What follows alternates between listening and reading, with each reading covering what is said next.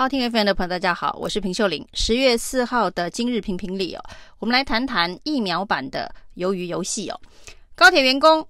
为了要打莫德纳，因为他们都是属于第七类的造册人员。第七类的造册人员呢，在第一批第一剂疫苗打的是莫德纳，但是呢，因为二剂的莫德纳疫苗迟迟到货量不足哦，所以一直没有办法轮到第七类的人员打第二季哦。那高铁呢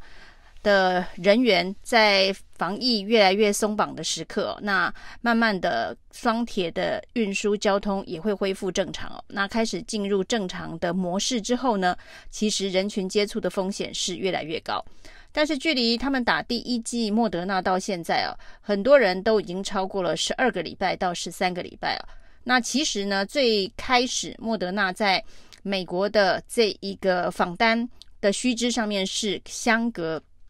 二十八天要打第二剂哦，那因为一直没有充足的疫苗量，于是呢一延再延哦，现在呢已经延到十六周了。那很多人都是在十二周、十三周，那这么延拉长了一二季的时间到十二到十三周，到底还有没有保护力？这件事情其实没有任何的学术论证支持哦，那只能说相信会有。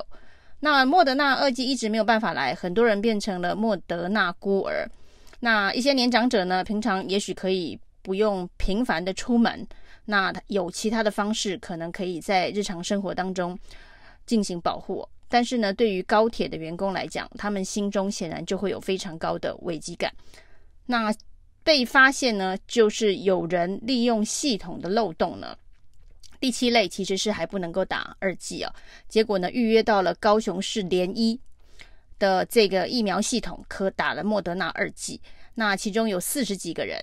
那因为呢都是在高雄预约哦，那包括了几个医院，小港医院啊、高市联医啊等等。那其他医院呢，在这个医护人员检查身份别的时候挡了下来，就是高市联医。打了四十二个人哦，那高市联医最后自保的方法呢，是公布了一个录影带哦，说呢这四十二个人是从中部特地搭高铁南下到高雄市的联医，那现场呢对峙僵持了将近三个小时之后呢，高市联医才决定要让他们打疫苗。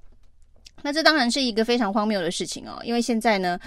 指挥中心是不断的鼓吹大家有疫苗就要打哦。那能打的人尽量打，轮到你就赶快去打。那这是告诉民众说，我们的政策是积极推动打疫苗。那对于这个第七类的高铁人员，打了第一剂的莫德纳之后，第二剂没有下落这件事情，他们因为必须要接触高风险的工作。那会跟人群的接触，所以他们极希望能够打第二剂哦。那是一种假后倒修补的状态啊，就有人在高雄的这个医院系统里头预约成功了，于是呢，这个医院系统的 bug 口耳相传哦，所以都是高铁的人，从这个北到南都有人去试医院的系统是不是能够预约成功。那这是一种自救哦，就是呢高铁人员的一个自救的方法。因为如果要等指挥中心的分配，分配到第七类可以打二剂，那真的间隔期不知道要间隔多久。现在已经大约间隔到十二到十三个礼拜。那现在只有一到三类啊是可以打这个莫德纳二剂啊。那一到三类呢，在二十八天以后，就是四周以后呢，就开放可以打。那相对于一到三类可以随时打莫德纳二剂，可是第七类高风险的。高铁、台铁的工作人员呢，却没有办法打，这又是另外一种不公平哦。那为什么有的人是可以，有的人是不行哦？那对于每天都必须从事一些风险较高工作的双铁的人员来讲，当然心里会有非常大的不平衡。那一九二二的系统正好又有这样子的一个 bug。不过现在指挥中心说呢，这不是一九二二预约平台的问题哦，因为最终的把关是各医院。那各家的医院呢，必须在这个预约者到现场打疫苗的时候，还要再做一次身份别的确认。那这次被突破这一个呃疫苗网的是高雄市的联医哦。那高雄的联医为什么这么做？那据说他们本来也发现这个身份不合，但是在僵持对峙，据说呢是闹了三个小时之后呢妥协了。那为什么高市联医可以妥协哦？那这个跟之前所谓的特权疫苗，不管是这个好心肝、核心等等，有什么不一样吗？那这样子的一些，不管是莫德纳孤儿现象，除了这个高铁人员之外，其实还有很多很多第七类造册的人，到现在也是等不到莫德纳的二剂哦。那能够闯关，这是人性哦，就是鱿鱼游戏的疫苗版，激发了人性当中狗急跳墙、自保为最优先的一个考虑的方式哦，才会有闯关这样的事情。那这一闯关哦，就会让其他打不到的第七类的莫德纳孤儿又有了心理不平衡。那事实上，现在已经存在的这个不公平，就是一到三类的莫德纳是可以打二剂哦，但是第七类却不能打二剂哦。本身已经存在不公平，这是一个不公平的游戏规则。然后呢，接下来又有人在第七类当中又有发生了，有人闯关闯关成功，那有人嗯不知道这个可以闯关的门路，所以当然呢，指挥中心陈时中必须非常严厉的把责任要求医院基层医院要把关哦，你要负责身份的确认哦。那由于这是造册。不管，因为我们的这个疫苗施打的系统非常的混乱，有一九二二的这个平台预约，有这个各地方政府的造册。那一到三类是造册，第七类也是造册。那当你是用专案造册的方式呢，你要求基层医疗院所要做把关，那又是一个人工的工作。那这种人工式的工作又干扰了整个疫苗施打的顺序以及效率哦，这就是我们多头马车、多平台。多种这一个接种方式的一个荒谬之处哦，那有一项的荒谬就会造成系统上面无法整合，因为我们有太多不同的系统在打疫苗。那这次到底要不要就责高铁哦？那社会上当然有很多不同的声音哦，就说这些人呢怎么可以钻漏洞哦？那是属于公共运输、属于公共服务业的从业人员哦，居然钻这个预约系统的漏洞啊！那认为说这必须要惩处，那还有这个医院呢，没有办法做好严格的把关，所以是医院要必须惩处。总而言之，就是不是指挥中心，不是这个疫苗预约系统设计者的错误，不是唐凤的错，就是这些基层医疗院所没有把关，就是这些高铁人员狗急跳墙，为了自己的二剂打不到，想办法钻系统的漏洞。那这件事情，交通部也非常罕见的由次长出来说，会发生高铁人员。这个南北奔波，他们真的是从台中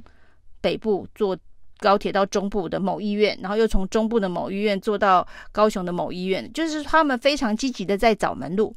要去闯关，表示说他们对于自身的危机感是非常的强烈哦。交通部说，这是整体疫苗不足嘛，莫德纳的疫苗不足才会造成这样子的一个荒谬的这个鱿鱼游戏版的疫苗乱象。那是这样子的事情呢，是指挥中心必须要负责，所以陈时中今天也只能很尴尬的说，呃，莫德纳快来了，那等到他来了之后呢，应该就可以解决这个疫苗孤儿的这样子的一个事情哦。那现在呢，这个疫苗孤儿除了莫德纳有疫苗孤儿之外，现在高端其实也有疫苗孤儿，但只是说高端的疫苗孤儿的原因是它无法跟世界接轨。越来越多的国家开始宣布要用打完两剂疫苗之后才能够入境，或者是入境的隔离的天数可以减少，包括了这个英国，包括了美国，要打完两剂疫苗才能够入境哦。那日本是缩减隔离的这个天数到十天，然后呢，澳洲最近跟我们关系非常友好的澳洲也是要缩短隔离的天数到七天，泰国也是会缩短。那这些呢，缩短隔离天数，或者是要求必须打完两剂疫苗才能入境的国家里头哦，美国、英国、澳洲、日本、泰国，通通没有把高端疫苗列入认证疫苗。也就是说呢，打了两剂的高端疫苗的台湾民众是没有办法，因为这一个完整接种的证明，而在这个隔离政策上面呢，取得优势哦，要不就是无法入境，要不就是入境之后呢，仍然要维持没有打疫苗之前的十四天或者甚至二十一天的隔离天数哦，这就是所谓的高端孤儿。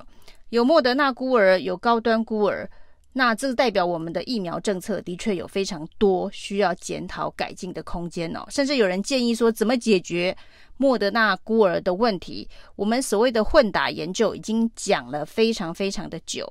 那不管是这一个莫德纳是不是可以混打 BNT 啊？因为现在 BNT 的到货量原则上算是相当的稳定啊。那至少到年底有多少量是算得出来的。郭台铭给了一个非常清楚的到货时间表。那至于莫德纳是不晓得什么时候会到，那到货量又是多少？那是不是 AZ 可以混打 BNT，或是